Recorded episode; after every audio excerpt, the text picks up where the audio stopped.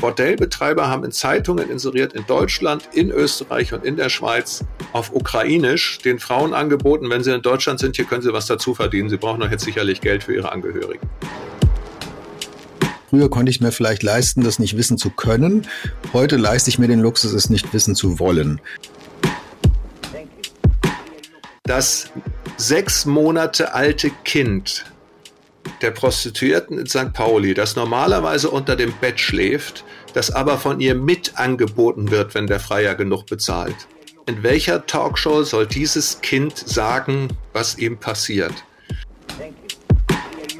Ich habe gelesen, dass es in Deutschland täglich jeden Tag im Schnitt 1,2 Millionen Männer gibt, die sich dieser Frauen bedienen. Anders kann man es nicht formulieren. Das sind doppelt so viele, wie sonntags in den evangelischen Gottesdienst gehen irgendwo. Seines Wissens gibt es mehrere tausend, die unterwegs sind in Deutschland, um Mädchen aus sozial schwachen Familien in der Pubertätskrise oder so anzusprechen und die dann hinterher an Menschenhändler zu verkaufen. Wir werden Probleme ja nicht dadurch lösen, dass wir sie verdrängen und wegschieben und sagen, na ja, also solange ich selber ein anständig christliches Leben lebe, habe ich mit all dem ja nichts zu tun. Das einzige Attribut, mit dem Gott sich beschreibt, ist das des Befreiers aus der Sklaverei.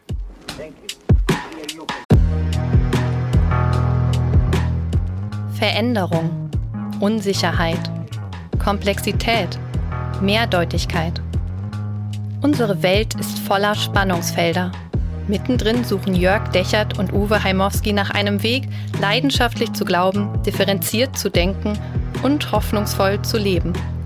Dies ist ein Teil ihrer Suche. Willkommen bei Wegfinder. Jesus folgen in einer komplexen Welt.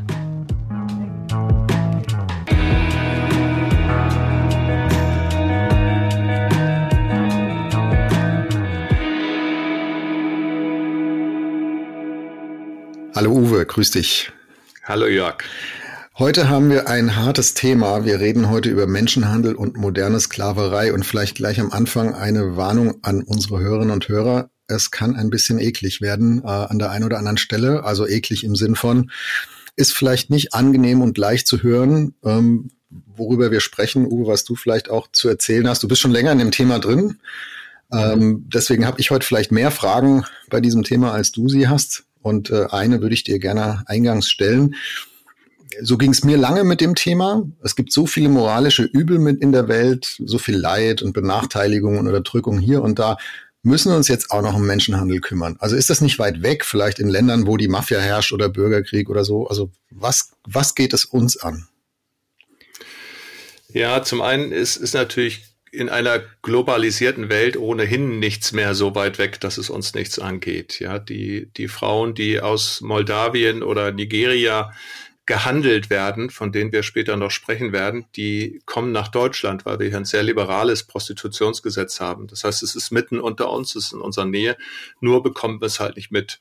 Zum anderen ähm, gibt es in der Bibel ganz viele Impulse, die, die was mit Freiheit zu tun haben und gegen Sklaverei sind, die Grunderzählung des jüdischen Glaubens ist die, die Befreiung aus Israel, jedes Passafest äh, aus Ägypten, äh, des Volks Israel aus Ägypten, aus der Gefangenschaft, die Grunderzählung, die jedes Jahr am Passafest erzählt wird, aber die auch in der Einleitung der zehn Gebote steht. Ich bin der Herr dein Gott, der dich aus der Sklaverei aus Ägyptenland befreit hat. Und es ist die einzige Selbstbeschreibung Gottes, also das einzige Attribut, mit dem Gott sich beschreibt, ist das des Befreiers aus der Sklaverei. Ähm, das ist ein zweiter, zweiter Grund, das man muss, eine große biblische Aufgabe. Und für uns als Evangelische Allianz kommt noch dazu, das erste politische Statement, das die Evangelische Allianz gesetzt hat nach ihrer Gründung 1846, war, dass man als Sklavenhalter kein Mitglied werden durfte. Und das war damals ja noch ein Thema gesellschaftlich. Ja, es war noch ein Thema. Das war 1846, da war der mhm. Umbruch natürlich in den, in den USA. Wir denken an Lincoln, das waren ja fast Zeitgenossen, äh, zeitgleich. Aber trotzdem so diese ganze Geschichte war halt riesengroß, Riesenthema. Und das sind jetzt nur drei Sachen. Dazu kommt noch eine persönliche Sache, darauf werde ich aber mhm. äh, auch ein bisschen mehr noch eingehen. Bevor ich das mache, ähm, weil ich bin im Thema, ich bin Gründungsmitglied von einem Verein, der heißt Gemeinsam gegen Menschenhandel, habe zwei Bücher geschrieben zu dem Thema und, und, und. Aber du jetzt als, als interessierter, aufmerksamer, wacher Bürger, wo, wo begegnet dir das Thema? Ich glaube an der Oberfläche sehr lange gar nicht. Ich habe das erste Mal was über Menschenhandel und moderne Sklaverei überhaupt gehört bei einem Willow Creek Kongress. Das muss 2012 oder sowas gewesen sein, die Ecke, also schon eine Weile her. Ähm, da war eine Lady auf dem Pult äh, aus äh, von der International Justice Mission IJM, die erzählt hat, wie in Pakistan ähm, mhm. moderne Sklaven leben, zum Teil auch in Sklaverei reingeboren werden und wie die die dann befreien, wie die mit Polizeibehörden versuchen zusammenzuarbeiten, auch das System sozusagen zu verbessern. Und da habe ich zum ersten Mal gedacht, ach, das gibt's, das wusste ich gar nicht. Mhm. Ähm, du hast von Prostitution gesprochen. Ähm, da habe ich jetzt so in meinem Alter keine Berührungspunkte mit. Äh, da kann man immer sagen, ja, das ist irgendwie so die Schmuddelecke der Gesellschaft. Da gucke ich als aufrechter Christ doch gar nicht hin. Äh, dann hast du mal was, habe ich mal was gehört über Kinderarbeit in Afrika, wenn ich mein Handy kaufe und da ein Lithium-Akku drin ist, äh, Lithium-Ionen-Akku drin ist, ne, das Lithium wird abgebaut, auch unter menschenunwürdigen Umständen. Hm, könnte da auch sowas wie ähm, Zwangsarbeit drin stecken oder Sklaverei? Also da tauchte das nochmal auf. Mhm. Ähm, und seit ich da so ein, zwei Mal gehört habe, äh, merke ich, dass sich die Antennen dafür spitzen. Also ich habe dann die Diskussionen um die deutsche Prostitutionsgesetzgebung, werden wir nachher sicher auch noch reden, aufmerksamer verfolgt als vorher und gesagt, okay, da, da bauen wir ein System in Deutschland politisch, vielleicht aus guten Absichten, was aber ganz schlechte Folgen für, für, für Leute hat. Ähm, und ich habe letzte Woche, das vielleicht jetzt so der jüngste, jüngste Spitze, ähm, wo mir das begegnet ist, letzte Woche ein Interview gelesen im Spiegel mit dem ich glaube, mit dem Roller. Dietmar Roller von, von International Justice Mission, also dem Deutschlanddirektor, glaube ich, ist er, ne? ja, ja, genau. ähm, wo er befragt wurde, wie ist das denn jetzt an der, an der Grenze zur Ukraine, also äh, oder an, an, an der deutschen, ja doch, äh, an der Grenze mhm. zur Ukraine, dass Deutsche da hinfahren mit kleinen Bussen und versuchen, äh, den Frauen ihre Töchter abzuschwatzen und die in Sicherheit, angeblich in Sicherheit zu bringen und so. Also unsäglich, das ist in unserer, in unserer Zeit, das ist in unserer Nachbarschaft. Und da merke ich, je mehr ich da so eintauche, da wird's mir echt anders. Aber wie bei allem im Leben glaube ich, wir werden Probleme ja nicht dadurch lösen, dass wir sie verdrängen und wegschieben und sagen, na ja, also solange ich selber ein anständig christliches Leben lebe, habe ich mit all dem ja nichts zu tun. Deswegen mhm. finde ich es sehr gut, dass wir äh, uns heute mit dem Thema auseinandersetzen. Auch das gehört zum Jesus-Folgen in einer komplexen Welt. Äh, da ist halt heutzutage, ich glaube sogar mehr, sind mehr Menschen in Sklaverei als zur Hochzeit des Sklavenhandels äh, zwischen England und ähm, den, den Kolonien und Afrika ne, im, im 19. Jahrhundert. Ja, absolut. 19. Ja, ähm, also du merkst, wenn du mal so anfängst, so ein klein bisschen Revue passieren zu lassen, wie viel da tatsächlich für dich auch da ist. Was mich total beeindruckt hat, du hast das Interview angesprochen von Dietmar Roller. Ähm, die International Justice Mission, die wurde gegründet von Gary Horgan, ein Amerikaner, der gehörte zu den Menschen, die den Völkermord in, der, in Ruanda mit aufgeklärt haben für die UN. Ein Anwalt, ein, ein äh, Jurist. Und der hat hinterher gemerkt, um das Ganze irgendwie aufarbeiten zu können, brauchen wir Gesetze. Wir brauchen eine Legalität, die das irgendwie also du brauchst ja, wenn du irgendwas regeln willst, musst du ja überhaupt einen gesetzlichen Rahmen haben. Und dabei ist er darauf gestoßen, dass in Kriegsgebieten Zwangsvergewaltigungen, Ausbeutung von Frauen, wir haben beim Thema äh, Gender darüber auch gesprochen, was es hieß, in, äh, dass Frauen missbraucht werden als Kriegs, Kriegswaffen auch, als Kriegsopfer. Und ist darauf gestoßen, dass es häufig dass für das Thema Menschenhandel überhaupt gar keine Rechtsgrundlage gibt. Und wenn es eine Rechtsgrundlage gibt, dass man sagt, hier in unserem Land ist Menschenhandel oder Zwangsprostitution oder Kinderarbeit verboten, dann gibt es trotzdem keine Präzedenzfälle, wo das mal verhandelt wurde. Und deswegen traut sich da kein Gericht ran. Und dann hat dieser Gary Horgan gesagt, wir machen jetzt Folgendes. Wir setzen äh, äh, Truppen ein, also richtig Ermittler aus der Polizei und da gehen Fotografen mit und Anwälte. Und sie haben sich dann in Bordelle, sie haben sich in Teppichwebereien in Pakistan, in Indien, in Afrika, in verschiedene Sachen sozusagen reingeschmuggelt und haben dann Kinder da rausgeholt oder auch Erwachsene, aber in der Regel Kinder und haben das Ganze dokumentiert und dann hinterher zur Anzeige gebracht und haben auch das mhm. Verfahren bezahlt, weil sagen, jetzt gibt es für jeden anderen, der irgendwo Steine klopfen muss in Indien, die Möglichkeit, sich vor Gericht zu wehren. Das gab es bisher nicht. Und die haben dann äh, in Deutschland vor, ich weiß gar nicht, zehn Jahren einen Zweig aufgebaut. Äh, der, der Leiter Dietmar Roller ist auch in dem Verein gemeinsam gegen Menschenhandel, wo ich Vorstandsmitglied bin. Wir sind gemeinsam im Vorstand. Und das ist total spannend, wie die sich entwickelt haben. Und man merkt, dass innerhalb dieser zehn Jahre, die der jetzt dabei ist, es so weit gekommen ist, dass er vom Spiegel gefragt wird als Experte. Und dann muss ich schon sagen, ist zum Beispiel auch, wo Christen, wenn sie fachlich gut arbeiten, wenn sie international sich verletzen, wenn sie in dem Fall wirklich Ahnung haben von der Materie, wo sie auch gefragt werden. Mhm. Weil manchmal hörst du ja so, ja, die christlichen NGOs, die werden so ein bisschen ausgegrenzt. Aber wenn wir gute Arbeit machen, dann werden wir auch gefragt. Ja? World Vision, es gehört auch dazu. Ja, und ich finde, es ist auch ein, es zeigt auch nochmal, wie wichtig das ist, auf jeden Fall heute in so einer stark vernetzten Welt systemisch und systematisch zu arbeiten, also an Strukturen und mhm. nicht nur an der, an der Individualethik, nenne ich es mal. Und ich glaube, dass wir da so manchmal in, in pietistisch geprägter Frömmigkeit auch ein bisschen eine Schlagseite haben. Äh, nicht historisch vielleicht, aber heute äh, so auf die Individualethik zu schauen ne? und wie, wie lebe ich moralisch und anständig und äh, ich will auch gar nicht sagen, dass das unwichtig ist, aber dass wir, dass wir manche Probleme in unserer komplexen Welt nur dann ein Stück besser machen können, wenn wir in diese systematischen Zusammenhänge mit reingehen. Äh, auch wenn da ja, ein, ein Mix an Engagierten und Aktivisten unterwegs ist. Also ich nimm was du willst, ne? Gender haben wir schon gehabt, Klimawandel, ähm, da gibt's noch ganz viele Themen und das ist jetzt auch eins davon. Also das ist vielleicht jetzt nochmal so die Metaebene, aber das ist mir bei dem Thema nochmal besonders bewusst geworden. Das ist ja nicht ein Problem, was nur Christen haben, aber trotzdem können Christen da einen Beitrag leisten aus einer ganz besonderen Motivation heraus. Du hast es schon gesagt, Gottes Bild, ein Gott, der ein Befreier ist, von dem wir letztlich selbst auch sagen, wir sind befreit, wenn auch vielleicht nicht aus Menschenhandel, sondern aus anderen Dingen.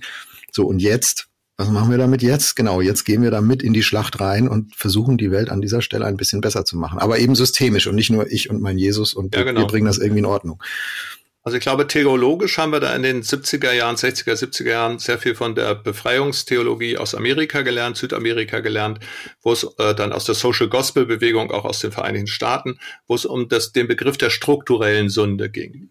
Ähm, um das am Beispiel zu sagen, ich selber gehe nicht in ein Bordell, ich bin glücklich verheiratet, kann ich sagen, ist ja alles in Ordnung. Das ist aber für keine der geschätzten 400.000 Prostituierten in Deutschland irgendeine Hilfe. Deswegen sind die ja trotzdem da.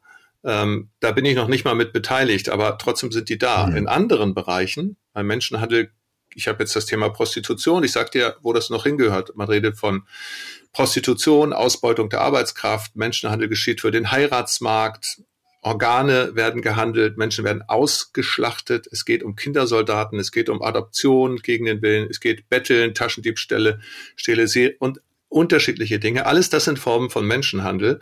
Und mit manchen habe ich ja natürlich zu tun. Wenn zum Beispiel Ausbeutung der Arbeitskraft eine Rolle spielt und ich billige Sachen kaufe, dann bin ich unmittelbar dabei. Es gab über IJM und auch Micha hat das mal mit unterstützt, so mit verschiedenen NGOs. Also die Micha-Initiative? Ja, genau. Die Micha-Initiative, genau. Äh, mal, mal zu gucken, was habe ich denn, ein, wie viel Sklaven arbeiten quasi für mich? Da wird das Konsumverhalten mal durchgeguckt und dann sieht man, okay, wo kaufst du ein? Was zahlst du dafür? Äh, wie sind die Lieferketten? Wie viele Sklaven stecken dahinter? Wenn du dann plötzlich merkst, dass du als bescholtener Bürger, der zwar in kein Bordell geht, aber trotzdem vier Sklaven für dich arbeiten lässt, da kriegst du schon echt das kalte Grauen. Aber führt das, also meine Wahrnehmung ist, das führt auch zu einer Verdrängung, weil ich sage, da, das, da kann ich ja nichts für, da habe ich auch gar keine Wahl. Diese Welt ist anscheinend so ungerecht. Ich lebe in meinem Teil. Früher konnte ich mir vielleicht leisten, das nicht wissen zu können. Heute leiste ich mir den Luxus, es nicht wissen zu wollen.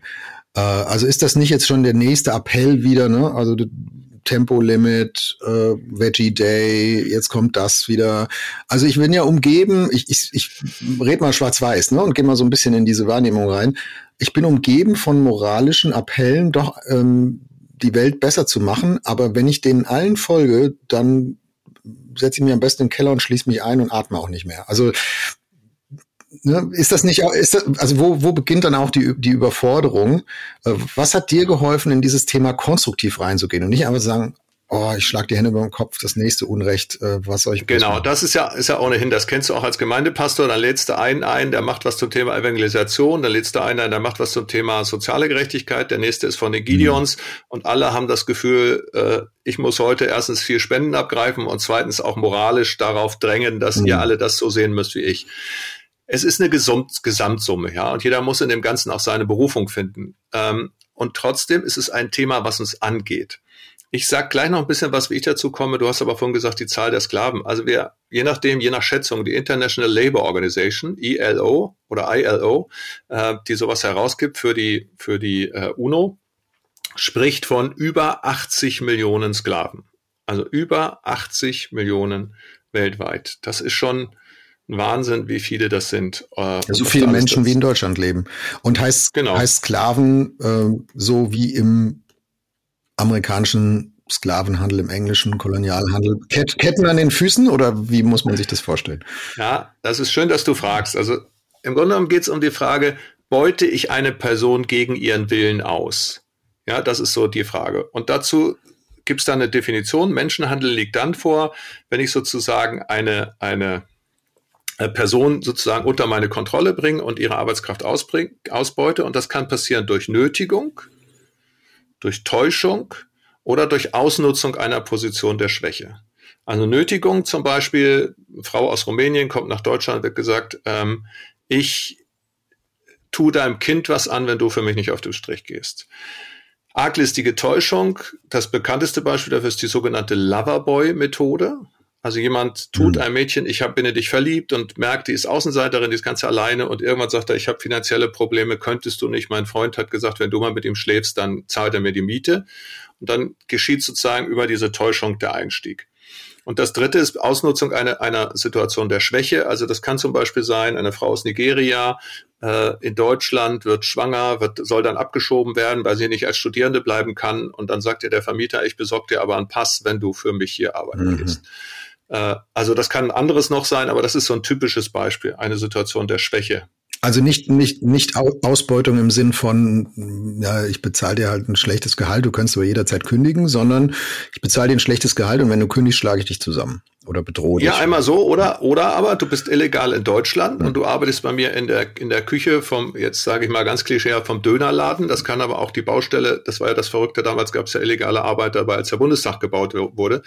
Also ich nutze aus, dass du hier nicht legal sein kannst. Du kriegst von mir fünf Euro, schläfst in einer erbärmlichen Unterkunft, ja. Und wenn du dich beschwerst, dann schiebe ich dich wieder ab, dann zeige ich dich an, dann bist du weg.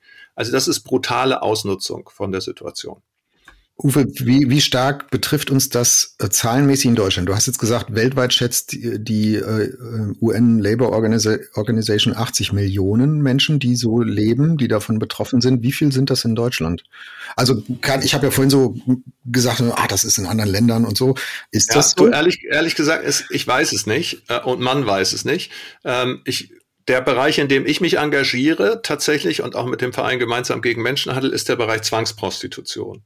Und da bin ich jetzt ein bisschen vertraut, das für mich allgemeineres Terrain. Zum ganzen anderen Thema ist IJM wirklich stark drin, zum Beispiel und andere. Aber mein, mein Schwerpunkt ist der ganze Bereich Zwangsprostitution. Ich will gleich auch noch erzählen, wie ich eigentlich dazu kam, mich dafür genau, zu engagieren. War ja. Ja, du hast ja auch Frage, gefragt. Ja, ja. Wir, wir haben jetzt genug Zeit. Wir haben den Podcast ja bewusst so gestrickt, dass man einfach auch mal ein bisschen erzählen kann und dass man ein bisschen hüpfen kann und einer jeweils den roten Faden wiederfindet. Ähm, in Deutschland gibt es Schätzungen, dass die Organisation Hydra, eine, eine äh, äh, Gruppe, die sich für Frauen in Prostitution einsetzt, so eine Art äh, äh Selbsthilfeorganisation, hat mal gesagt, 400.000 Frauen sind in Deutschland in der Prostitution. Andere sind vorsichtiger, sagen 200.000. Man weiß es nicht so genau. Und die Zahlen von, von Frauen, die quasi unter diesen drei, vier Dingen, die ich gerade gesagt habe, Täuschung, Situation der Schwäche, Nötigung äh, in der Prostitution sind. Man geht davon aus, dass es mindestens 80 Prozent der Betroffenen sind. Ähm, wir haben jemand getroffen bei einer Konferenz vom Landeskriminalamt, der hat gesagt, das sind eher 95 Prozent. Wenn es jetzt 80 Prozent von 200.000 wären, dann wären das immer noch 160.000 hm. Frauen, die jeden Tag gegen ihren Willen für Geld vergewaltigt werden. Also Best Case ist das noch. Das ist der Best Case. Der Worst Case ist äh, 380.000 Frauen jeden Tag von Freiern in ihrer Situation ausgenutzt, bezahlt, gegen ihren Willen. Weil sie drogenabhängig sind, weil sie hierher geschmuggelt wurden, weil sie in einer Notsituation sind, weil ihr Loverboy sie auf den Strich ge geschickt hat. unfassbare Zahlen und Situationen. Das heißt, ab und zu nicht mehr so oft habe ich den Eindruck, aber rund um die Gesetzgebung der rot-grünen Bundesregierung damals äh, zum Prostitutionsgesetz war das ja so, taucht ja mal so, ein, irgend so eine Prostituierte in, in einer Talkshow auf und erklärt dann äh, stolz und frei, ja, wie, dass sie gerne Sexarbeiterin ist, wie das dann genannt wird. Das heißt, du würdest sagen, das ist, die spricht jetzt für fünf Prozent. Also, wenn sie das, was sie sagt, auch genauso meint und wenn sie genau diese selbstbestimmte Frau ist, dann spricht sie vielleicht für fünf Prozent, vielleicht auch für 20 Prozent. Ob das aber so ist oder ob zum Beispiel eine der Frauen, die da immer auftaucht, die hat ein eigenes Bordell in Berlin. Also die, ich will den Namen jetzt nicht sagen, aber diese Frau taucht auf in den Talkshows, die sieht toll aus, die ist eloquent, die hat Philosophie studiert, die kann das ganz super machen, hat aber ein eigenes Business ja, also die ist die, die andere Frauen sozusagen beschäftigt und da einen Großteil von deren Gage abgreift. Und die stellt sich jetzt hin und sagt, wir sind mhm. ja alle so selbstbestimmt. Also da ist schon, das ist schon von der Rolle ein bisschen schwierig. Das ja. ist, wenn ich nicht den, nicht den, nicht den Arbeiter auf der Baustelle frage, sondern seinen Chef. Ja, oder der Plantagenbesitzer in den Südstaaten gesagt hätte, ja, wir arbeiten gerne alle in der Landwirtschaft. Genau, also das ist schon sehr grenzwertig. Das ist das eine. Das zweite ist, äh, das weiß ich jetzt von dieser einen Frau, die kenne ich zufällig ein bisschen, in Berlin mal getroffen, äh, bei, einer, bei einer Gelegenheit. Das zweite ist, du weißt ja auch nicht, unter welchem Druck eine solche Frau kommt. Also ob, wenn sie einen Zuhälter hat, ob der ihr vorher Druck gemacht hat, ob sie möglicherweise auf Droge ist oder sonst irgendetwas. Du weißt es ja nicht. Also wie authentisch, wie ehrlich ist dieser Bericht. Und die Frauen, die aus Nigeria hierher kommen, die werden verflucht. Also sind häufig Leute aus Christen, über denen würden dann, aus christlichen Familien, über denen werden Voodoo-Flüche ausgesprochen. Und die haben heiden Angst, dass wenn sie das verlassen, wenn sie diesen mhm. Fluch brechen, dass ihr, sie ums Leben kommen, dass ihre Kinder plötzlich äh, irgendwelche bösen Krankheiten kommen. Wir können uns gar nicht vorstellen, was für eine Dynamik Flüche in Nigeria und anderen afrikanischen Staaten haben. Die sind also in so einer Panik, die würden nie in so einer Talkshow auftauchen. Oder die Zwangsprostituierte, äh, die von ihrem, ihrem, ihrem Freund äh, unter Schlägen in, in einem Bordell gehalten wird, die kommt ja gar nicht raus. Wie soll die in der Talkshow landen? Wie, wie geht das? Oder die Straßenprostituierte, die aus Rumänien hierher gebracht wurde, die kann sich nicht äußern. Oder, und jetzt werde ich mal richtig brutal, das sechs Monate alte Kind der Prostituierten in St. Pauli, das normalerweise unter dem Bett schläft, das aber von ihr mit angeboten wird, wenn der Freier genug bezahlt in welcher Talkshow soll dieses Kind sagen, was ihm passiert? Und da mögen jetzt ein paar Leute auf ihrem Recht beharren, freie Berufsausübung und es ist alles ganz super. Sie sind aber die Spitze eines Eisbergs und dahinter ist ein Elend, das können wir uns nicht vorstellen. Diese Frau, von der ich gerade sprach, die ich habe mehrere Jahre bei der Heizarmee in Hamburg mhm. gearbeitet, mhm. habe eine AIDS-Beratungsstelle geleitet und diese Frau war bei mir in der Beratung, die hat gefragt, wie komme ich hier raus? Ja, die ist schwanger geworden von einem Freier oder von einem Zuhälter, man wusste das nicht. Und der hat äh, äh, sie zweimal in den Bauch getreten, versucht, dass sie das Kind verliert. Dann ging es nicht und dann hat er gesagt, ja gut, vielleicht ist das ja auch ein Businessmodell und hat sie dann als Schwangere angeboten, weil es Leute gibt, die dann mehr bezahlen. Und dann später hat sie das Kind gekriegt, das war bei ihr auf dem Zimmer und sie hat es mit angeboten. Und der hat sich irgendwann rausgestohlen aus dem Ganzen, ja, äh, hatte sich mittlerweile mit HIV infiziert, ja, auch eine total irre Geschichte äh, und durfte deswegen mal in die, in die Beratungsstelle kommen, hat gefragt, wie komme ich hier raus, was kann ich machen, wie geht das? Ähm, wir haben dann als Heizarmee, wir haben dann mit verschiedenen Organisationen, es gibt im Netzwerk gemeinsam gegen Menschenhandel im Bündnis äh, einige Organisationen, die auch Schutzwohnungen haben und so. Die Frau konnten wir damals äh, äh mit rausschmuggeln, ja. Aber das passiert ganz selten und die Leute trauen sich ja nicht. Die sind so angebunden. Oder andere, die die Sprache nicht können, die keine Pässe haben. Ja, es ist der Wahnsinn, was, was da und, alles passiert. Das ist jetzt in einem Rechtsstaat. Also das passiert in einem Rechtsstaat, wo du davon ausgehen kannst, dass die Polizei in der Regel nicht korrupt ist und die Staatsanwaltschaft und so. Äh, da magst du dir nicht ausmalen, wie es in, in Ländern ist, wo die Rechtsstaatlichkeit nicht so weit entwickelt ist. Vielleicht Kannst du noch? Ja, dazu, ja. dazu aber ganz kurz. Das ist auch eine verrückte Sache. Also zum Beispiel eine Frau erlebt in Rumänien, dass ihr Zuhälter den Polizisten schmiert. Dann kann sie kein Deutsch, hat keinen Bildungsausschluss, kommt aus einer Roma-Familie, ist da schon von ihren Cousins äh, regelmäßig vergewaltigt worden und soll jetzt nach Deutschland für die Familie Geld verdienen. Wie kann die hier überhaupt auf die Idee kommen, wenn ein Polizist sie anspricht oder sonst jemand offizielles, dass sie denen vertrauen könnte? Mhm. Die weiß ja gar nicht, was Vertrauen ist und schon gar nicht in ein System. Ähm, aber deine Frage ist natürlich richtig. Wenn das schon hier bei uns passiert, um wie viel schlimmer muss es dann in manchen anderen Ländern sein? Ja, bleiben wir nochmal bei uns, glaube ich, weil es verführerisch ist, äh, das in andere Länder zu schieben und zu sagen, ja, dann ist es ja auch weit weg und da können sich auch die UNO dann drum kümmern oder wer auch immer. Ähm, bleiben wir nochmal auch bei dem Thema, wo du dich jetzt äh, selber mehr engagierst, ähm, beim, beim Thema Zwangsprostitution in Deutschland. Ähm, lass uns nochmal bevor wir nochmal in die einzelnen Geschichten reingehen, umschreiben, wie groß ist das Problem? Also du hast gesagt, 200 bis 400.000 Prostituierte in Deutschland, je nachdem, wie man zählt. 80 bis 95 Prozent nicht frei, nicht selbstbestimmt, nicht glücklich, sondern äh, unter äh, Zwangsbedingungen. Ich habe gelesen, dass es in Deutschland täglich, jeden Tag im Schnitt 1,2 Millionen Männer gibt, die sich dieser Frauen bedienen. Anders kann man es nicht formulieren. Das sind doppelt so viele, wie sonntags in den evangelischen Gottesdienst gehen irgendwo. Also es ist eine, eine Riesenmenge und das sind jetzt nur die Statistiken, die man irgendwie offen sieht. Und das sind einfach nur große Zahlen. Aber hinter jeder Zahl steckt ja ein Mensch und seine Geschichte. Du hast jetzt schon ein krasses Beispiel erzählt.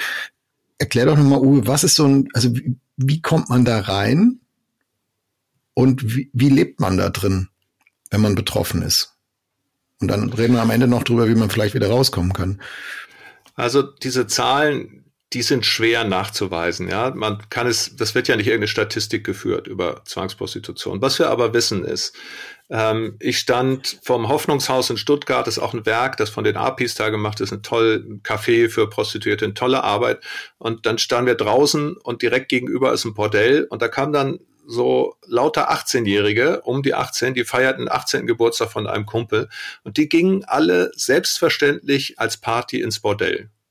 15 Jugendliche, alle gerade 18 geworden. Ähm, oder ich habe einen Bekannten, der Unternehmer ist und für den ist selbstverständlich, dass er mit der ganzen Männerriege nach Prag fährt und dann gehen sie da ins Bordell. Ja, das ist sogar, also der hat seine Angestellten dahin angeladen.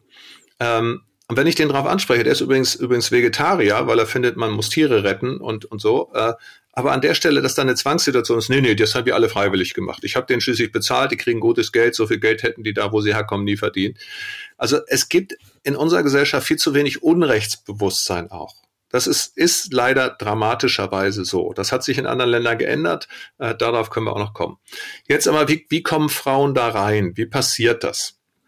Ähm, es gab bis 2000 in Deutschland äh, galt Prostitution als sittenwidrig. Also Prostitution war verboten. Und dann wurde die Prostituierte, wenn sie auf der Straße war oder irgendwo aufgegriffen wurde, wurde verhaftet, kam ins Gefängnis und so. Und dann haben damals Sozialarbeiter, wir haben es auch als Heilsarmee tatsächlich äh, mit unterstützt, gesagt, wir müssen doch irgendwas tun für diese Frauen, dass die, die haben keine Krankenversicherung, ja, die kamen in die AIDS-Beratung, du konntest nichts für die tun im Grunde genommen, weil die waren sozial völlig durchs Raster gefallen. Und dann gab es 2001 ein Gesetz, das Prostitution legalisiert hat. Leider ist dieses Gesetz völlig nach hinten losgegangen, weil damit konntest du plötzlich eine Prostitutionsstätte anmelden, äh, du konntest, äh, musstest nicht mehr nachweisen, wer da ist, die Frauen, das hieß dann, die sind alle freiwillig hier und selbstständig.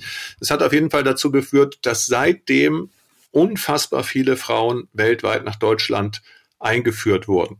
Und das waren direkt nach der, nach der, nachdem die Grenzen aufgegangen sind, sehr, sehr viele Frauen aus dem Baltikum, also Lettinnen, Estinnen. Das waren dann sehr viele Ungarinnen, es waren sehr viele Ukrainerinnen.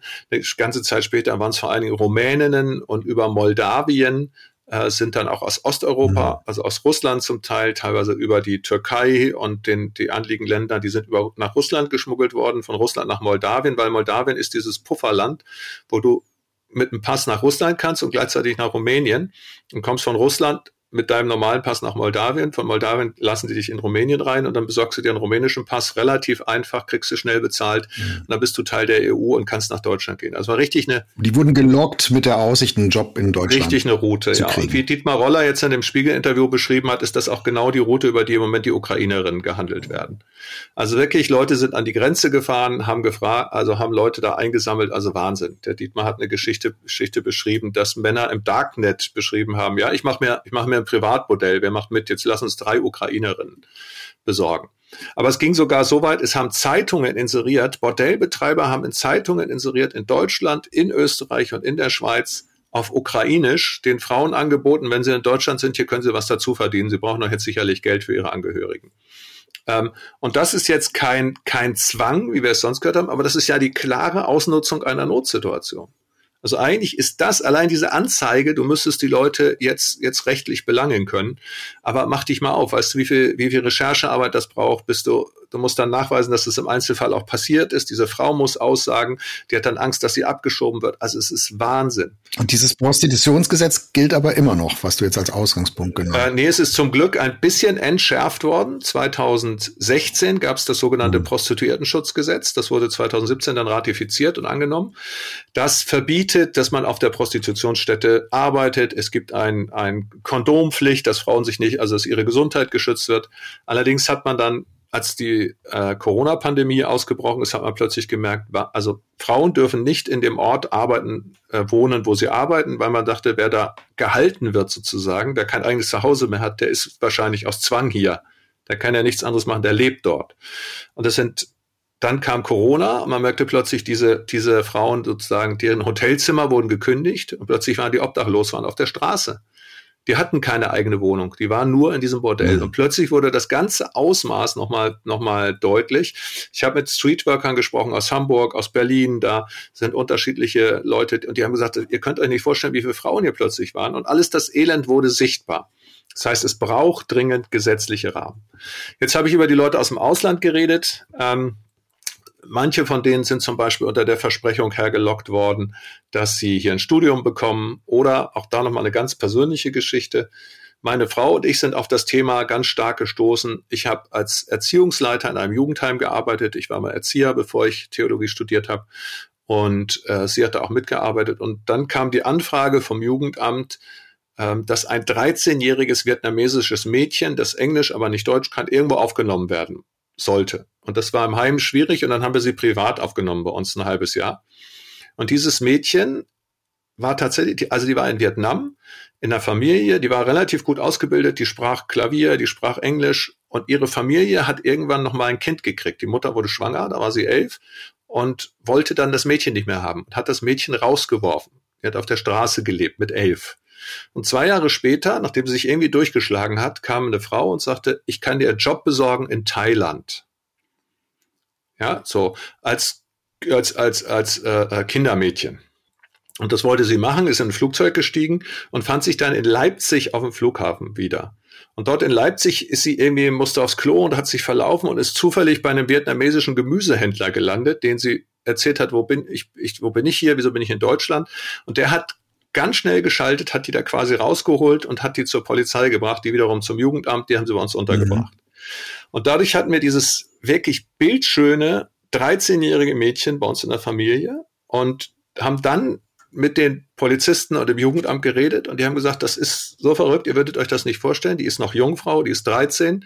Da hätten jetzt Leute 5000 Euro für die erste Nacht bezahlt. In Deutschland. Mit ihr in Deutschland. Mhm. Und damit hätte sich für die Menschenhändler das schon komplett gelohnt. Der Flug wäre Flug wär drin und so. Und dann hätte man sie irgendwo in ein Bordell gebracht und dann wär, da wäre sie vier Wochen gewesen, dann hätte man sie in ein anderes Bordell gebracht und so wäre die, da gibt's Ringe, die europaweit, länderweit, städteweit diese Mädchen hin und her zirkulieren lassen. Und es geht immer um Geld beim Menschenhandel. Das ist vielleicht auch nochmal wichtig. Um es geht letztlich es geht nur um, um, Profit. Das ist jetzt nicht, dass einer irgendwie herrschsüchtig ist und das mal an anderen Menschen auslassen muss, Nein. sondern es geht rein um Kohle.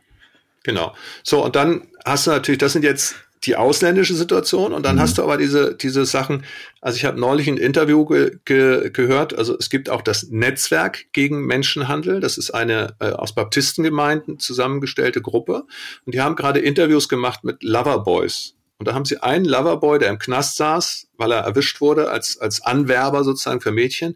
Der hat gesagt, seines Wissens gibt es mehrere tausend, die unterwegs sind in Deutschland, um Mädchen aus sozial schwachen Familien in der Pubertätskrise oder so anzusprechen und die dann hinterher an Menschenhändler zu verkaufen. Also es gibt nicht nur nicht nur das von außen, sondern das gibt es hier in Deutschland. Mhm. Mädchen aus prekären Situationen. Bei mir in Gera hat mir der Leiter vom Streetwork Gera erzählt, sagt, es gibt hier eine Form von Zwangsprostitution und Obdachlosigkeit, die kriegen alle gar nicht mit. Du hast Mädchen aus Familien, die werden nur geschlagen und die sind dann 11, 12, 13, 14, 15 Jahre alt äh, und suchen sich nachts irgendjemand, bei dem sie übernachten dürfen und bieten sich an gegen Sex für die Nacht. Ich komme zu dir ins Bett, wenn ich nicht nach Hause muss, weil mein Vater mich schlägt. Und viele von denen kommen, sind schon irgendwann mal im Jugendheim gewesen oder so. Mhm. Die wollen nicht zurück in diese Heime.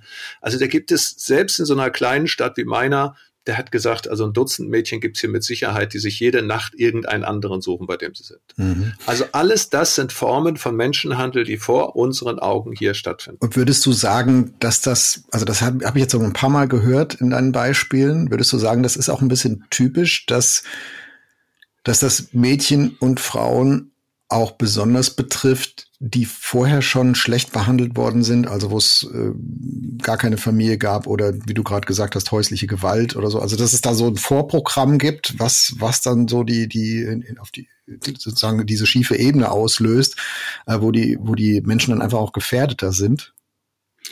Das ist die Regel. Also erstmal, es sind 95 bis 97 Prozent der Menschen in der Prostitution sind Frauen. Drei bis fünf Prozent sind Männer, wobei äh, da jetzt auch gerade, ich sag mal, durch die Entwicklungen, durch Transgender und solche Geschichten sich der Sachen ver verschieben. Also viele brasilianische Prostituierte zum Beispiel in Deutschland sind Transmänner oder Transfrauen und das ist eine wachsende Gruppe. Ähm, so, jetzt habe ich den Faden vergessen. Genau, meine Frage war nach den, also ob es sozusagen Risikofaktoren gibt, äh, also Flucht genau, haben wir schon ja. gehabt, aber du hast jetzt die, die Beispiele aus Deutschland äh, erzählt, also dass es da eine, eine, eine Vorgeschichte gibt, äh, dass dass ja, genau. Mädchen schon, mhm. junge Mädchen schon zu Hause im häuslichen Umfeld äh, letztlich missbraucht werden, geschlagen werden, äh, ausgegrenzt werden. Also du hast so ein paar Dinge genannt. Das klingt so, da gibt's in der Regel ein Vorprogramm, äh, was dann begünstigt, dass, dass die in Zwangsprostitution reingeraten können. Genau, also es ist gerade diese Loverboy-Geschichte, da wird, da wird in der Regel ja eine vulnerable Situation ausgenutzt. Also diese Person ist aus unterschiedlichen Gründen in einer Krise oder hat einfach nicht die Möglichkeit gehabt, eine Resilienz zu entwickeln, Nein zu sagen, war Außenseiter. Ähm, das passiert übrigens nicht nur bei direkten Kontakten, sondern auch über, über Facebook, über WhatsApp. Also die, die ganzen Sachen laufen auch über digitale Medien. Da wurde jemand gemobbt und plötzlich ist da jemand, der toll aussieht, Geld hat, ein schönes Auto fährt und der interessiert sich für dich, ne? wo du mal bisher dachtest, du bist ein hässliches Mädchen. Ähm, da wird also ganz viel von dem ausgenutzt. Aber es gibt natürlich auch Fälle, äh, auch in Deutschland, über K.O.-Tropfen oder sonst irgendwas, wo man sagen muss, also man denkt das ja gar nicht. Auch da nochmal, in Gera ist es passiert, dass äh, eine, eine, und das ist Stand der Zeitung, also Polizei ermittelt, das ist nicht irgendein Gerücht. Äh, in dem Fall waren es tatsächlich auch noch Flüchtlinge, die mit K.O.-Tropfen diese Frauen äh, in einer, einer Kneipe äh, betrunken gemacht haben, mit nach Hause genommen haben. Und dann ist eine Gruppenvergewaltigung stattgefunden. Ja, Die Frau konnte sich dann befreien. Äh, also ganz fürchterliche Geschichte, kam zum Glück auch zur Anzeige. Äh, dann passiert auch was. Aber auch solche Dinge passieren hier in Deutschland. Deswegen, ich bin ja Vater von Töchtern, ne? Und mhm. meine Tochter, die ist schon, die so, auch so eine Partytante jetzt mit 18 und darf sie auch gerne, aber ist auch klar, die geht nie alleine irgendwo hin. Die bestellt nicht irgendwelche Getränke, wo sie nicht genau weiß, das habe ich jetzt gesehen oder also weißt du, du musst schon sozusagen Sicherungen einbauen. Es ist nicht einfach eine sichere Welt für ein junges Mädchen, auch nicht hier in Deutschland. Mhm. Da will ich keine Panik machen, da will ich nicht sagen, also Mädchen, die nicht in den Jugendkreis gehen, sondern sonst irgendwie Freundinnen haben, die sind alle gefährdet. Resilienz fängt ja viel früher an. Das ist ja, wie du lernst, Nein zu sagen, wie du dich gibst, wie du ob du ein Selbstbewusstsein entwickelst. Ja, Selbstbewusstsein wollte ich gerade sagen. Ne? Also viele der Geschichten, die du jetzt erzählt hast, äh, die sind genau das Gegenteil von Selbstbewusstsein. Und das meine ich jetzt gar nicht als Vorwurf an die, an die, an die Opfer, sondern äh, da ist das Leben und die Erziehung äh, die Umstände sind so gewesen, dass ich das wahrscheinlich gar nicht so gut entwickeln konnte. Also ist es, würdest du sagen, das ist die, die beste Prävention für, bleiben wir jetzt mal beim, beim Loverboy-Phänomen, äh, für Mädchen in Deutschland, dass sie selbstbewusst erzogen werden und auftreten? Ja, absolut. Because I'm a Girl steht auf dem T-Shirt von meiner Tochter, von meiner Zwölfjährigen. Mhm. Ähm, ich finde, dass Mädchen tatsächlich das wissen müssen, dass sie was wert sind, dass ihr Körper was wert sind, ist, dass sie sich nicht von irgendwem irgendwie äh, ja, weiß ich nicht, niedermachen lassen, aber eben auch nicht künstlich aufbauen lassen. Und ansonsten gehört dazu auch, dass zum Beispiel, wenn ich weiß, meine Tochter verliebt sich, hat einen Freund, dass ich, und der würde mir jetzt nicht passen, zum Beispiel als Pastor, dass ich trotzdem sage, der darf kommen. Weil wenn ich das rauswerfe aus meiner Familie, dann schiebe ich das ja in einen Graubereich. Ja, deswegen hat auch ganz viel damit zu tun, dass ich meinen Kindern vertraue, dass ich sie und ihre Freunde einlade, mhm. dass ich mit meinem Moralkonstrukt mich mal ein bisschen zurückhalte, weil wenn ich die Kinder sozusagen wegstoße. Nicht, ja. ja, genau. Ja. Dann, dann lasse ich sie ja. alleine mit einer Situation, die sie möglicherweise überfordert. Und da haben wir schon eine Menge Verantwortung. Und dass wir übrigens als christliche Gemeinden besonders groß darin sind, für diejenigen da zu sein, die gerade eine Krise haben oder die schwanger werden mit 13 oder so, das halte ich noch für ein Gerücht. Sind ja. wir nicht bekannt für, genau, sondern um, um die eigene Moralität möglichst rein zu erhalten in, in Kreisen und Gruppen, möchten wir nicht wissen, wer da auch alles rausgeschoben wird und dann äh, nicht unbedingt in ein besseres Leben gerät. Äh, jetzt haben wir ein paar Geschichten äh, gehört, Uwe, wie Menschen reingeraten können in Zwangsprostitution. Ich möchte nach am Schluss nochmal äh, auch auf andere Aspekte von Menschenhandel und Sklaverei eingehen, aber bleiben wir nochmal bei Zwangsprostitution. Ähm, du hast beschrieben, wie, sie rein, wie man reingeraten kann. Du hast beschrieben, wie groß das Problem in Deutschland ist, so gut man das eben abschätzen kann. Du hast ein paar Dinge geschildert, wie es sich darin lebt oder existieren lässt. Wie, wie hoch sind die Chancen, da wieder rauszukommen? Und auf welchen Wegen kann das passieren?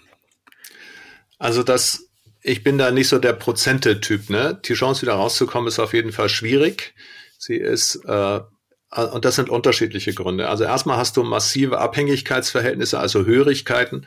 Es gibt eine junge Frau, die sehr mutig erzählt, die kann man auch googeln, die heißt Sandra Norak. Sandra Norak, die studiert mittlerweile Jura oder ist jetzt Juristin und setzt sich ganz stark ein, hat eine eigene NGO gegründet im Kampf gegen Menschenhandel. Und die ist in, auf diese Loverboy-Masche reingefallen. Und die hat gesagt, sie war diesem Mann so hörig, dass sie immer noch wenn sie zu wenig verdient hat oder wenn sie daran gedacht hat, ich will hier dass sie sich schuldig gefühlt hat. Also das ist Wahnsinn, was da auch an psychischen Dingen abgeht und wie lange so ein Trauma hinterher auch bearbeitet werden muss, weil du sonst immer wieder das Gefühl hast, der hat mir doch geholfen, als es mir schlecht ging mit meinen Eltern und ich lass ihn jetzt alleine. Also wirklich irre, was dafür für tiefe äh, seelische Wunden geschlagen mhm. werden und was für Lügen sich letztlich einbläuen in diese Kinder. Also es hat auch was Diabolisches, das bringt die, die Frauen durcheinander. Richtig, macht sie richtig kaputt. Das zweite ist, ähm, wenn du wirklich isoliert bist, irgendwo in einem Bordell, wer soll dich denn da rausholen? Die einzigen Leute, die du siehst, sind deine, deine Zuhälter, sind andere Prostituierte und sind deine Freier. Deswegen ist zum Beispiel in dem äh, Prostituiertenschutzgesetz von 2016 steht drin, wenn, wenn ein Mann, der eine Dienstleistung von Prostituierten nimmt, irgendein Anzeichen von Zwangsprostitution entdeckt, muss er es melden, sonst macht er sich strafbar. Ja, weiß das mal nach, dass das hätte entdecken das ist können. Genau, das ist genau die Krux an dem Gesetz, ja, dass Leute sagen, weiß doch mal nach, ob der ein Kondom benutzt hat, weiß doch mal nach, ob er das hätte wissen können. Aber die Idee ist sozusagen, wenn ich nicht den Freier dafür gewinne, das hinzuweisen, wer soll es denn machen? Ähm, dazu kommen andere Sachen, Androhung von Gewalt, dazu kommt Alkohol- und Drogenabhängigkeit. Also wenn du rausgehst, kriegst du ja massiven Entzug, so dass du dich gar nicht mehr wehren kannst, sonst bist du körperlich erschöpft und so. Also es ist unfassbar schwer, aus dem Ganzen wieder rauszukommen. Wirklich sehr schwer. Dann danach, ja, du musst ja neu anfangen. Du hast ja dein ganzer Selbstwertbestand ja darin. Da, also du musst, du hast erstmal nichts, ja, du musst Arbeitsplätze finden. Es gibt so vieles, was du brauchst. Ähm, das ist Wahnsinn. Hm. Was machen Einrichtungen, die sich um Prostituierte kümmern? Ähm, ich erzähle mal zum Beispiel Café Neustart in Berlin. Das gehört mit zu uns, äh, zu unserem äh, Bündnis gemeinsam gegen Menschenhandel. Die haben einfach ein Café und dort dürfen nur Frauen rein, keine Männer. Das heißt, die Prostituierten können einfach mal kommen, zwischendurch, zwischen zwei Schichten oder wie auch immer, einen Kaffee trinken, erzählen. Und wenn da das Vertrauen irgendwann so wächst und eine Situation da ist, dass die Frau sagt, ich will jetzt hier raus. Oder wie jetzt bei Corona, dass die obdachlos wurde und äh, der Zuhälter abgehauen ist oder so, den ich wusste sozusagen, wie es weitergeht, dann hast du vielleicht gerade den Punkt, wo irgendwas passieren kann, sich verändern kann. Oder eine Frau wird schwanger oder, oder, oder. Oder eine andere kommt und steht an ihrem Punkt, weil die jetzt jünger ist und sie schon zu alt ist. Also es braucht diese besonderen Situationen, ähnlich wie bei Suchtkranken, die Jetzt ist sozusagen der Moment, wo ein Ausstieg möglich ist. Und dann brauchst du Menschen, zu denen du schon vorher vertrauensvoll Kontakt mhm. hattest. Deswegen ist es so wichtig, diese niedrigschwellige Arbeit, einen Kaffee hinzubringen, Keks hinzubringen, Tee. Also das ist so wichtig an unterschiedlichen Orten. Und das gibt es zum Glück auch.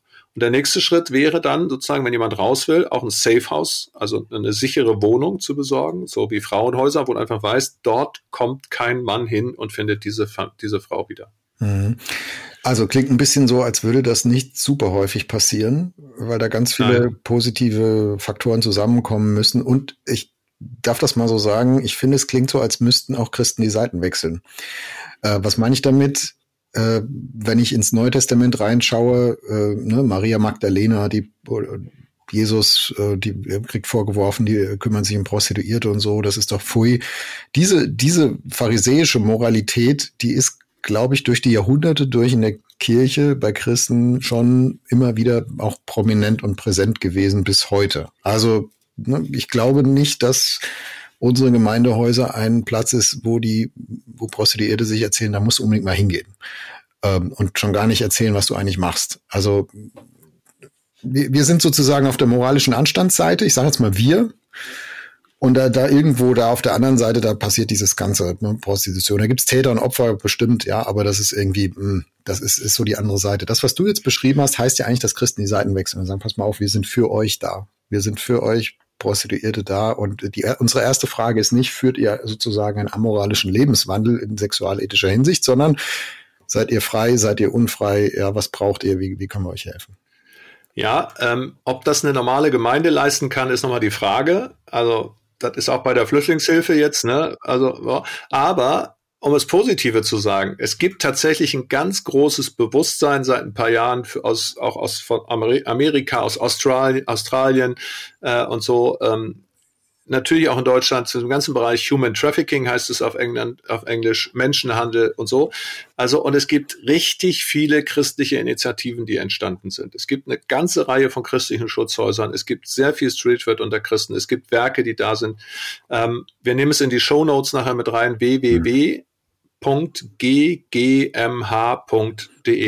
gemeinsam gegen Menschenhandel.de. Das kann man nachsehen. Das ist ein Netzwerk, da sind mittlerweile äh, ganz viele Organisationen dabei und es ist schon toll, wie viele Christen hier mhm. aktiv sind. Also muss man wirklich sagen, da gibt es ähm, nur, es ist auch nachvollziehbar, nicht jede Gemeinde kann das irgendwie machen, sondern Orten gründen sich Initiativen, gründen sich Werken, Werke und die starten das. Nein, genau. Das ich, wollte, ich wollte das jetzt auch gar nicht jeder Ortsgemeinde auf die Schulter legen. Also wer wäre ich, dass ich das, dass ich das mhm. tun Aber würde. ich wollte nur sagen, das Aber ist, ist herausragend, was Christen da tun. Mhm. Wirklich herausragend. Also du hast es schon gesagt, wir packen in die Shownote, ähm, weil ich glaube, gibt es eine ganze Reihe von, von Initiativen, die wir da verlinken können. Ähm, auch vom ERF gibt es ein Programm Hidden Treasures heißt das, wo es um Frau, wo es um Hilfe für Frauen in, in mhm. Osteuropa geht, die gehandelt werden. Also die versteckten Schätze sozusagen. Gott sieht sie aber. Äh, also da packen wir was in die Show Notes rein. Ich, ich habe so eben beim Zuhören gedacht, das ist ja eigentlich wie bei, bei Wilberforce, also bei der Sklavenbefreiung im 19. Jahrhundert. Der war ja britischer Parlamentarier und das war auch jetzt nicht die, ursprünglich nicht die breite Bewegung in seiner ganzen Gesellschaft, wo jeden Sonntag auf allen Kanzeln gesagt wurde, wir müssen aber die Sklaven befreien. Das war ja eigentlich auch so ein Aktivismus von Einzelnen, was dann breiter wurde. Und Wilberforce hat ja, glaube bis zu seinem Lebensende gekämpft und hat es dann, glaube ich, ganz knapp um wenige Wochen nicht mehr erlebt, die entscheidende Abstimmung im britischen Unterhaus, dass der Sklavenhandel offiziell ab geschafft wird, wenn ich es richtig im Kopf habe. Es war zum Glück andersrum. Er hat auf seinem Sterbebett noch davon erfahren. Also es war so eine, eine unglaubliche Geschichte. Ähm, ich habe dazu ein kleines Büchlein geschrieben, gemeinsam mit Frank Heinrich, dem äh, ehemaligen Bundestagsabgeordneten aus Chemnitz, der auch Vorsitzender des Vereins Gemeinsam gegen Menschenhandel ist. So ein Down-to-Earth-Verlag, so ein kleines Quadro heißt das über William Wilberforce. Also William Wilberforce, ja, äh, Ende des 18., Anfang des, des 19. Jahrhunderts, hat im britischen Parlament als Parlamentarier, wo der mit 21 Jahren reinkam, über 28 Jahre lang immer wieder den Gesetzentwurf eingebracht, zu sagen, ich möchte, dass der Sklavenhandel, übrigens nicht die Sklaverei, sondern der Sklavenhandel abgeschafft wird. Die haben ihn verlacht, weil das war ein solcher Wirtschaftsfaktor. Also es ist so, wie wenn wir sagen würden, wir wollen jetzt mit dem Sklavenhandel äh, im Kongo, was uns der Dennis Mukwege, der Friedensnobelpreisträger, immer wieder in, in, in die äh, ins Stammbuch schreibt und sagt, Leute, ihr wollt alle grün sein, ihr wollt alle Elektroautos fahren, aber der Kobalt, den ihr da in die, den ihr mhm. braucht für die, für die Batterien, der wird bei uns im Kongo abgebaut und führt zu Bürgerkriegen und zu Kinderarbeit und so, dann sorgt für, für sichere Arbeitsbedingungen, wenn ihr wirklich grün sein wollt. Das ist so, also da würde eine ganze Wirtschaftszweig wegbrechen. Und so war es damals auch. Die haben den ausgelacht, das wieder und wieder gemacht. Und Wilberforce war clever genug zu sagen, ich starte das auf zwei Ebenen. Im Parlament, ich suche mir Verbündete. Dann hat er zum Schluss mit einem parlamentarischen Trick durchgekriegt. Er hat das, den Gesetzentwurf zur, zur Abschaffung der Sklaverei, des Sklavenhandels, nämlich in ein anderes Gesetz reingepackt. Und es waren an dem Abend ganz viele Abgeordnete der Opposition bei einer Feier, äh, der Mehrheit eigentlich eher bei der Opposition, weil die nicht gesehen haben, dass das Ding da so von hinten durch die Brust ins Auge kam. Also sehr clever. Und gleichzeitig hat er gesagt, ich werde alles machen. Also ich werde mich in Kirchgemeinden, wir werden die abolitionistische Bewegung, so hieß das, äh, die werden wir starten. Ähm, der hat sich zusammengetun getan mit John Isaac Newton, dem, dem äh, ehemaligen Sklavenhändler, der das Lied Amazing Grace mhm. geschrieben hat. Also der hat alle alle Ebenen bespielt, sozusagen, innerparlamentarisch, außerparlamentarisch.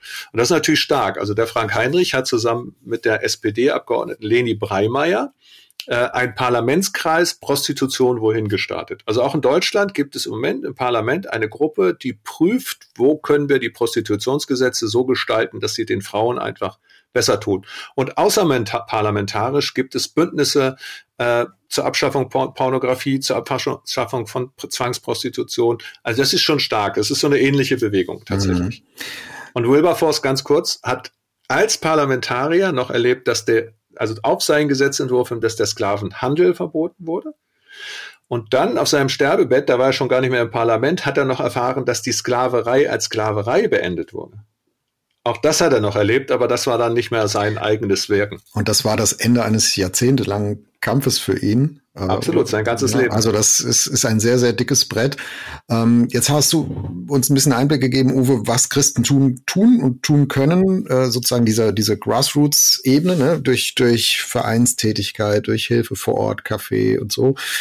Gucken wir nochmal auf die politische Ebene. Du hast es gerade schon angedeutet, da gibt es im Bundestag auch Bewegungen, es wird immer mal wieder diskutiert, muss man nicht die ganze, ganze, das ganze Thema Prostitution neu aufstellen, Stichwort nordisches Modell, also dass man die, die Freier sozusagen bestraft und nicht äh, die, äh, nicht die Prostituierten irgendwie reguliert. Äh, wenn du, wenn du jetzt Politiker wärst und ähm, alle würden mal auf dich hören im Bundestag eine Woche lang und du könntest Gesetze vorschlagen, also wie würdest du es system systemisch lösen? Was würdest du machen? Ja, du hast gerade das Stichwort nordisches Modell gesagt, um das vielleicht nochmal zu erklären, was das ist. In Schweden haben 1999 hat das Parlament damals weltweit zum ersten Mal ein Parlament, in dem die Mehrheit Frauen waren, hat gemeinsam entschieden, Prostitution darf nicht sein, weil Frauen keine Ware sind. Hier wird die Würde der Frau mit Füßen getreten. Und ähm, hat aber Prostitution nicht verboten, also nicht die Frauen kriminalisiert, sondern hat den Sexkauf verboten, also die Käufer kriminalisiert. Während für die Frauen ein, ein äh, Traumatherapien, Ausstiegshilfen und solche Sachen organisiert werden. Und das ist dann von Schweden nach in andere skandinavische Länder exportiert worden. Deswegen sagt man nordisches Modell. Mittlerweile gilt dieses nordische Modell äh, in Frankreich, es ist in Israel, in Island, also in sehr vielen Ländern da und wird für Deutschland auch diskutiert. Ich habe gerade Anfang des Jahres mit Frank Heinrich ein Buch rausgegeben, das heißt das nordische Modell eine Möglichkeit für Deutschland, wo verschiedene Parlamentarier dazu auch was sagen, wo wir in der Einleitung mal die Gesetzeslage darstellen.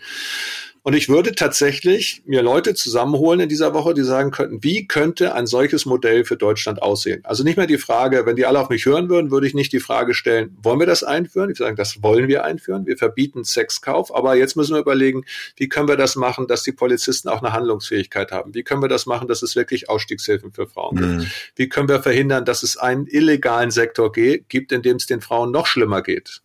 Ja, weil es sowieso alles verboten ist und dann wird erst recht sozusagen auf die Frauen eingeprügelt oder sie werden Opfer von Straftaten. Wie, wie äh, kann es aussehen bei Geflüchteten? Haben sie dann Asylrecht automatisch? Wenn sie aber automatisch Asylrecht haben, wie verhindert man dann einen Tourismus nach Deutschland und so?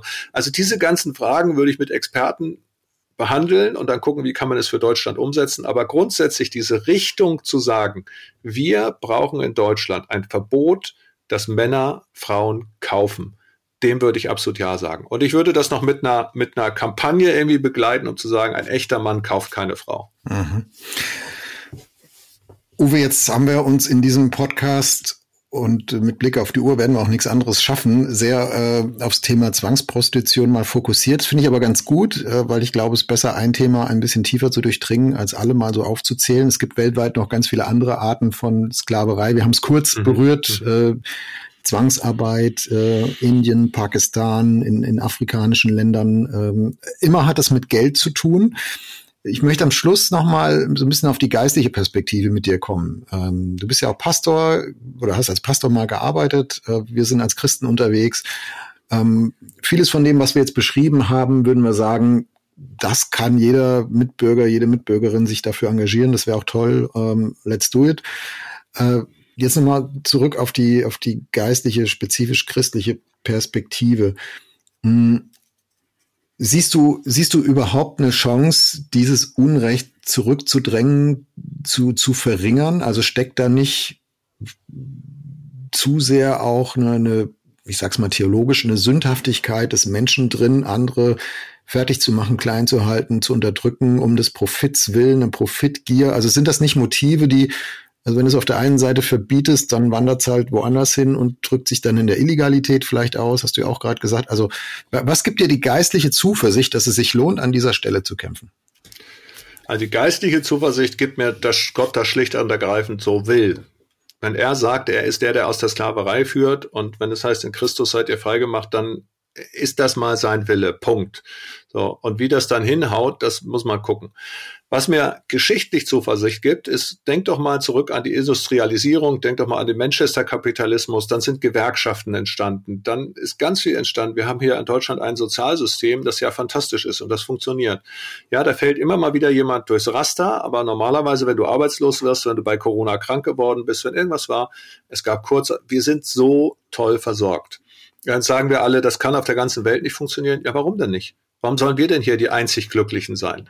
Äh, also ich glaube, dass man richtig vieles umsetzen kann, wenn man es richtig anpackt und dass man in unserer Zeit Dinge global anpacken muss. Mhm. Und dazwischen wird immer wieder passieren, dass ein Krieg in der Ukraine kommt. Dazwischen wird passieren, dass irgendwelche Menschen das ausnutzen, dass irgendwelche Menschen Kapital anhäufen. Alles so und äh, richtig. Aber deswegen können wir trotzdem auch das andere sehen. Es gibt auch eine Geschichte des Fortschritts in der Medizin, in der Geschichte der Menschenrechte, in der Geschichte der Sozialstaatlichkeit.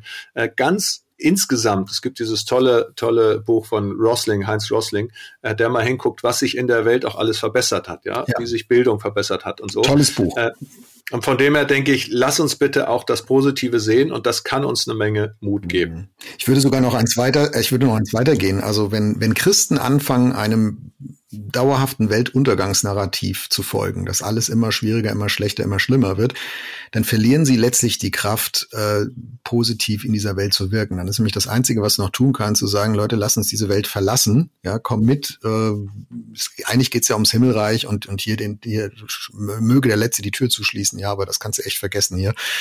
Äh, und das wäre nicht meine Haltung und ich weiß von dir, dass es auch nicht deine ist. Also wir sind da als Christen, als Jesus-Nachfolger auch äh, durchaus fortschrittsorientiert, auch wenn das oft zwei Schritte vor und einer zurück ist. Genau.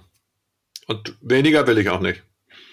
Das ist ein gutes Schlusswort. Uwe, wir sparen uns heute die Frage, was du mitnimmst aus diesem Thema. Ich sag dir, was ich mitnehme. Äh, diese Perspektive, mit der du eingestiegen bist, Gott ist ein Befreier. Also das möchte ich einfach nochmal mitnehmen, hochhalten. Äh, du hast zum Schluss gesagt, ja, und egal wie gut es funktioniert, aber wenn Gott das so will, dann mache ich das halt. Äh, und, und leg mich nicht selber dadurch lahm, dass ich denke, ich kann ja eh nur so wenig bewegen. Ich glaube, wir tun ganz viele Sachen, wo wir vordergründig erstmal nur wenig bewegen können. Aber wenn viele von uns es tun, dann wird ganz vielen Menschen in unserer Mitte ganz praktisch geholfen. Uwe, vielen Dank, dass du uns den Horizont dafür geöffnet hast, mir zumindest. Gott ist ein Befreier. Amen dazu. Ja, danke Jörg, danke für, dass du heute mal eher in die Moderatorenrolle gegangen bist. Nächstes Mal dann wieder ein bisschen dialogischer. Aber wir hatten den Eindruck, dieses Thema ist wirklich wichtig und wir hoffen, dass es sich einfach, ja, dass es wirklich Menschen bewegt. Absolut. Mach's gut.